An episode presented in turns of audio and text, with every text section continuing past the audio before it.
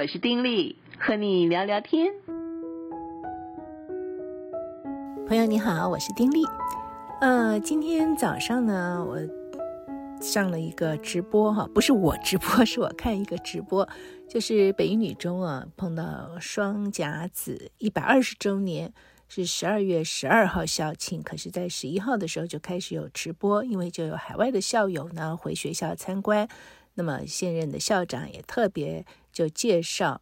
嗯，北女现在光复楼其实就是最老的那栋教室啊，在海外校友的积极奔走之下呢，募款，嗯，整个的重修，不是说拆掉重修哦，是还保持它原来的面貌，可是里面的设施啊，就全部翻修，有一个新生的样式，所以呢，在这个直播里面就可以看到这光复楼，哎。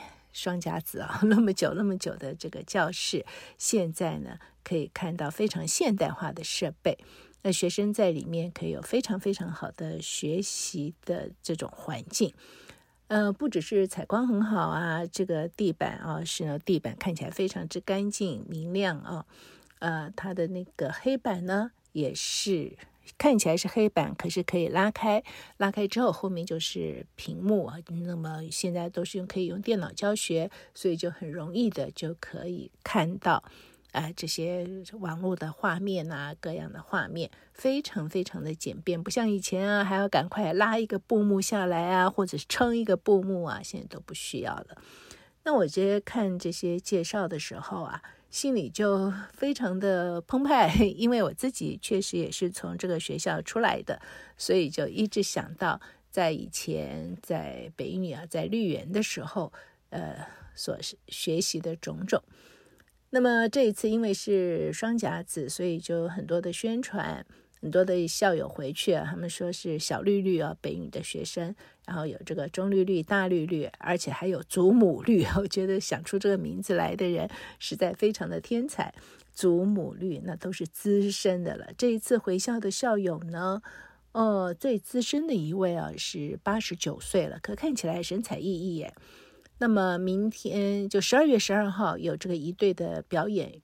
那一队表演的时候呢，有这个最年长的呃一个一队的这个学姐啊，呃跟年轻的在校的他们是配合一起表演。最年长的七十二岁了，哎呀，耍起那个枪来啊，这踢起正步来，还有板有眼的啊，这非常的不简单。就可以看到在这个学校当中的一些的传承。同时呢，也真的就刺激曾经在这个学校待过的人，嗯，会回想到从前在绿园当中受教育的种种。所以在今天，我也想跟朋友谈一谈，想当年我在高中时候啊，一些印象很深的课，以及在高中时刻的那种感受。那个时代其实是一个升学主义的时代，哈，也大家都是要拼命读书。可是，在北语里呢，不可否认的是接触到许许多多非常杰出的同学。这些同学，呃，脑袋真的都很好啊，好像不是那种拼命拼命的读，但是考出来成绩都很强。而且有些同学呢，不止书读得很好，成绩很好，而且很会玩，呃，跳舞啊、桥牌呀，各种的那种玩的花样啊，哎，都会。嗯，所以绝对不是那种死读书型的。当然，在这个学校当中，可以感受到极好的读书风气。我记得在那几年，每天早上搭车去学校，在车上就有同校的同学，大概每个人啊，都是一手拉着那个公车上面的拉环，另外一个手就是把那个课本卷起来在那边读。几乎，嗯，每天看到的都是这样子。那我自己因为不是很习惯在车上读书啊，所以我就比较不会做这个事情。但是每一天都可以看到，呃，同学们在车上如此苦读。那么一早走到校园里呢，校园里的这个花丛里啊，或树底下，到处都可以看到有学姐或者是学妹啊，就在那边苦读。甚至呢，我还碰过有一组人，每天一早上。嗯，反正我很早去的话，都会碰到他们。他们在那个花丛后面啊，呃，练习英文。每天早上他们就聚在那里，然后呢用英文对话去练习。你想这样子的一种读书风气，这种氛围，是不是就可以带起每个人，嗯，也想加把力好好读书的那种感觉呢？我觉得会啊。所以很多时候，嗯，有些做家长的就觉得孩子实在是要选这个好的学校等等。我觉得学校的好坏其实最主要的是看老师，但是不可否认的，一个学校的那种学习的风气啊。呃，确确实实会对我们产生影响。那我自己在高中时代，呃，有几样的课程其实是让我印象深刻啊。因为在北一女受教育的那几年呢，不只是在学科上面，嗯，不会很放松嘛啊，老师们也都会谆谆的教诲。那么在所谓副科上面，我觉得北女在那个时刻。这一点真的做得很好，就是每个副科都不打马虎眼。譬如说有家事课啊，我们高一的时候的家事课是做什么呢？是学习烹饪。哎，别小看这烹饪课，不是混的，每一堂课还真的有所学习。因此，在那个阶段当中，我知道怎么样煮高汤，竟然可以用虾壳煮高汤，这是我以前从来不知道的啊。然后也做咖喱饺，知道怎么样做酥皮，知道怎么样去烘烤的时候烘烤出来漂亮，上面要抹这个蛋黄啊。然后也做过冰淇淋哦，冰淇淋怎么样的打，我们还要送出去打哎，我们学校自己本身还没有那个设置呢，送出去打，然后回来要做冰淇淋，还有做其他的一些的东西。反正，在那个家事课烹饪的那个阶段。我觉得很多烹饪的基本的尝试跟某一些的技巧，譬如说我们也做烧麦，哎，就是广东茶楼的烧麦哦，也做烧麦耶。那你当做过之后，你对于那个东西，你就会有种概念，对不对？你就知道啊，那个东西是怎么做出来的，可以怎么样做会比较好吃，你就不会说是只会吃，然后其他完全不了解。呃，也因为这样子的学习呢，我认为在。后来的时刻，呃，在烹饪方面啊，能够有一些的清楚概念，跟当时学的这些课是有关的。那当然也是因为家里面跟着妈妈做，不过当时候在课堂上面学的这些还真有关。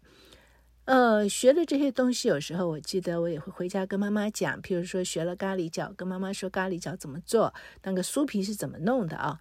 哎，我们母女两个人就会在呃假期有空的时候，我们就会试着去做，也会做一些改良版呐。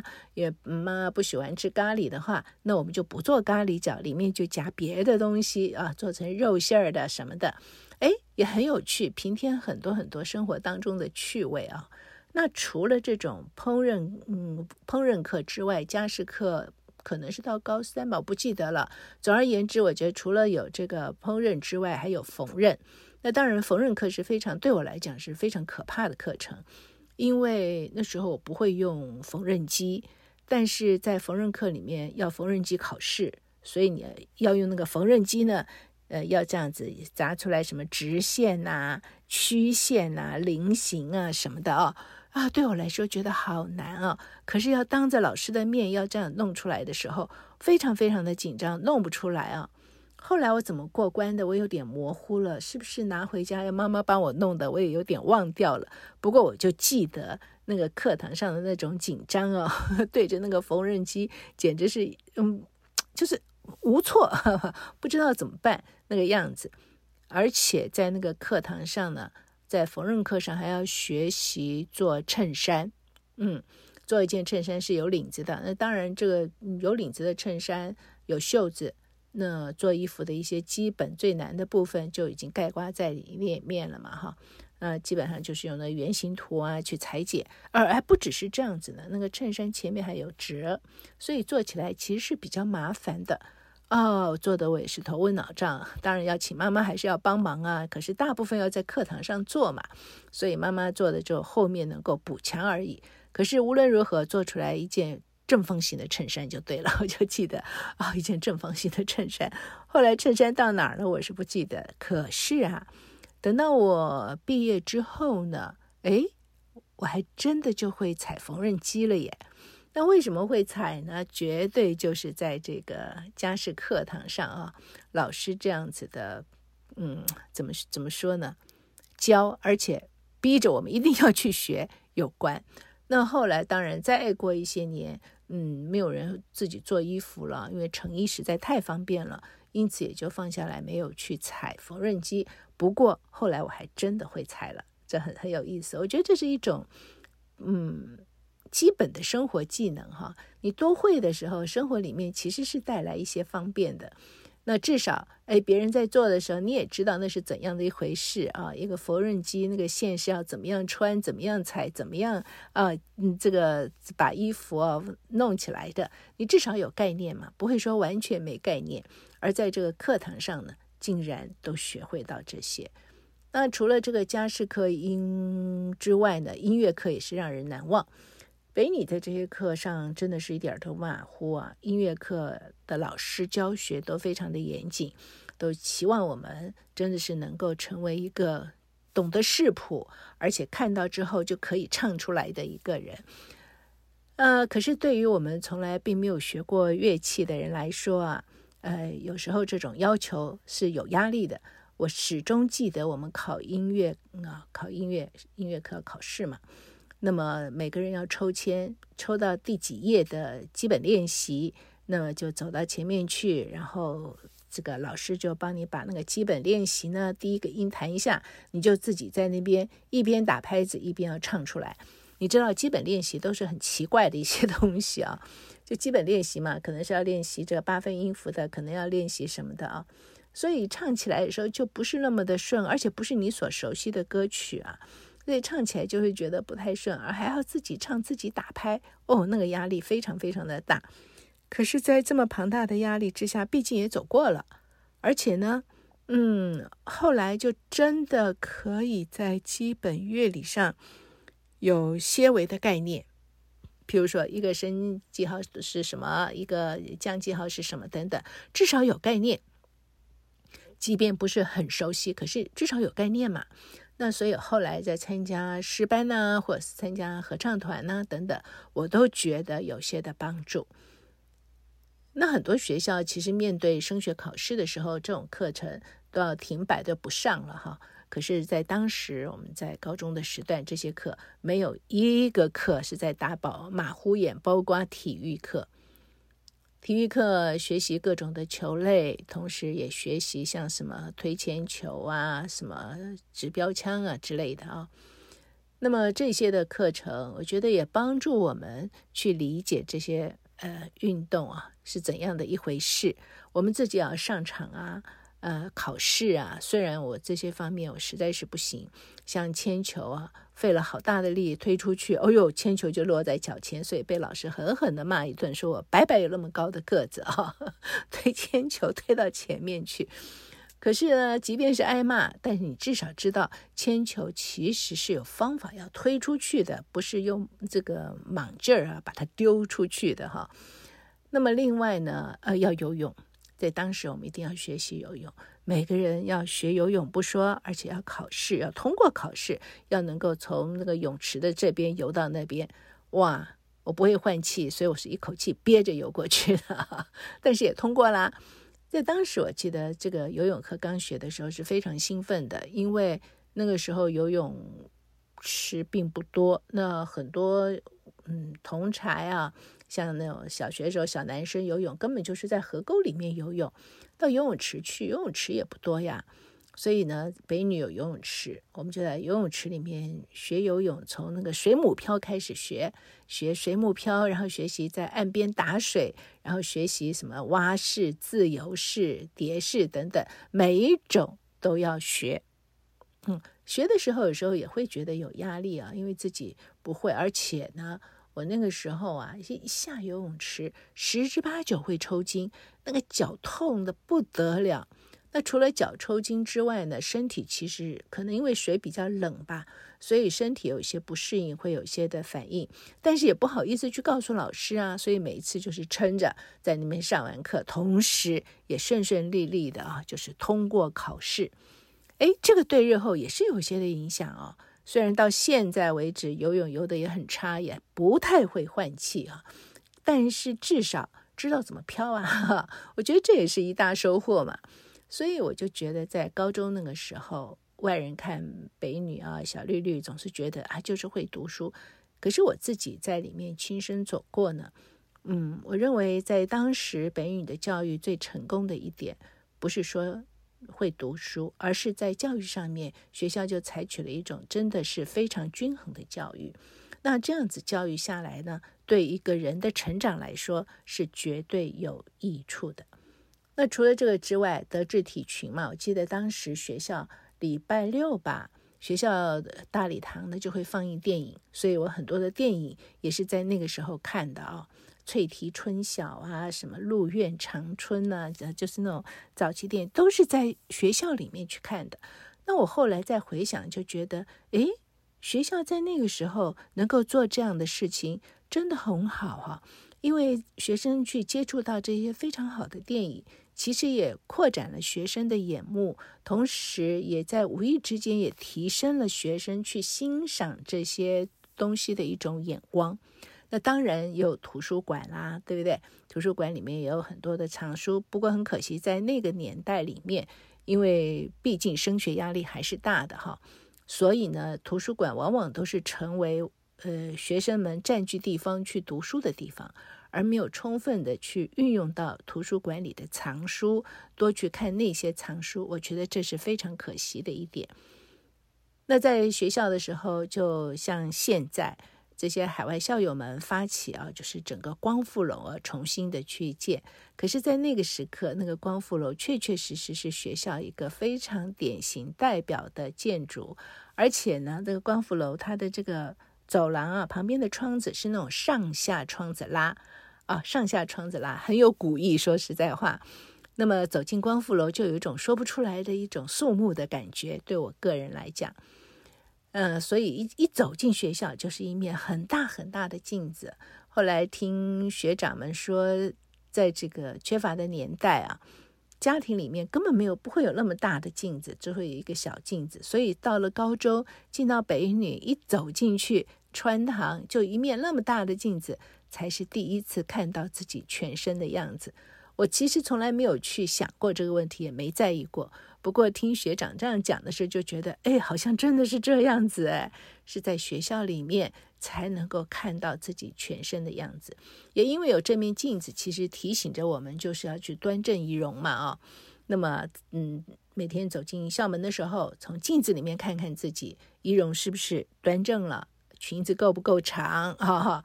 这个头发是不是长了，够不够短？哈，衣服有没有穿好？书包有没有背好？等等等等啊！我觉得这是一个很潜在的生活教育。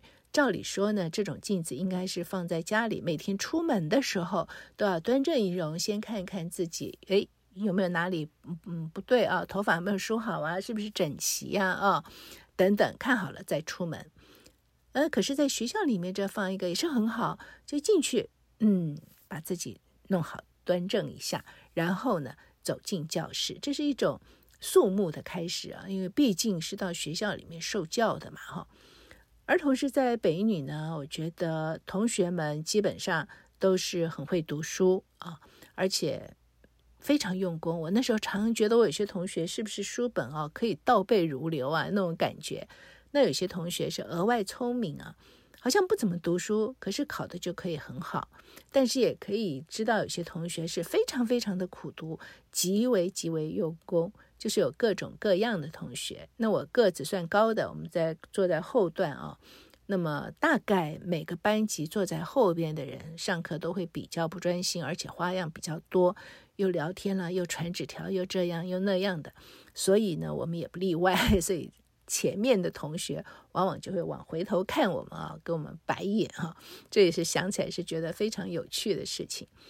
那么后来在北女受教三年，到大学之后，大家就各自纷飞。呃，我记得我那年我们班上哦，台大、政大、师大三个学校，就几乎就是全班同学啦，大部分只有个位数没有上这三个学校吧。其他大概都是在这个三这个学校里面。由此可见，哈，那当时这个在这个考试制度之下，北一女的同学们，呃，这个考试的成绩是非常非常可观的。我不觉得说在考试成绩上优异，那么日后对社会一定是怎么样？可是呢，也不可否认，这些同学很多同学在未呃后来的日子里面，在社会当中确实是有诸多的贡献。那么在社会里面都担任不同的角色，那对于社会里面确确实实是有很多正向的贡献。那么回顾。回顾起来啦，我认为在高中的这个三年当中，学校所给予的各种的教育，而且是一种均衡的教导。那么在呃同学的相处上，也在相处之中学习怎么样去接纳、去欣赏别人。在北女一定要学会去怎么欣赏别人的好，要不然你就会觉得很难过，对不对？因为太多太多杰出的人了。但是你能够去欣赏到别人好的时候，会觉得自己哎呀，这个与有荣焉啊，能够跟如此杰出的同学在一起同窗共读，一起学习。那么当然，在生活里也有很多非常有趣的事情。不过今天我们就没有时间说了，有机会再说。总而言之呢，碰上了北女双甲子，这实在是不得了的一个纪念哈，那么长的一个历史，在这样特殊的日子里面。看到校庆的直播，所以呢，勾引起我今天一整天都在想高中的种种，想到学习的这些的课程，就跟大家这样聊一聊。或许在你受教的过程里面，也曾经在某个阶段留给你非常深刻的印象，对不对？嗯，这样想一想的时候，就会觉得需要对于当时的这些师长们，实在是需要深刻的表达我们的谢意啊。若不是他们，啊，像我在学校的时候还是江学柱校长哎，那么非常值得佩服的教育家，要不是他能够去掌舵，然后有这样子的一个优质的学校，那么我们也就没有机会在这么好的环境里面受到教育了，是吗？先聊到这儿，下次再聊。此刻就跟你说再会，祝福你平安喜乐，拜拜。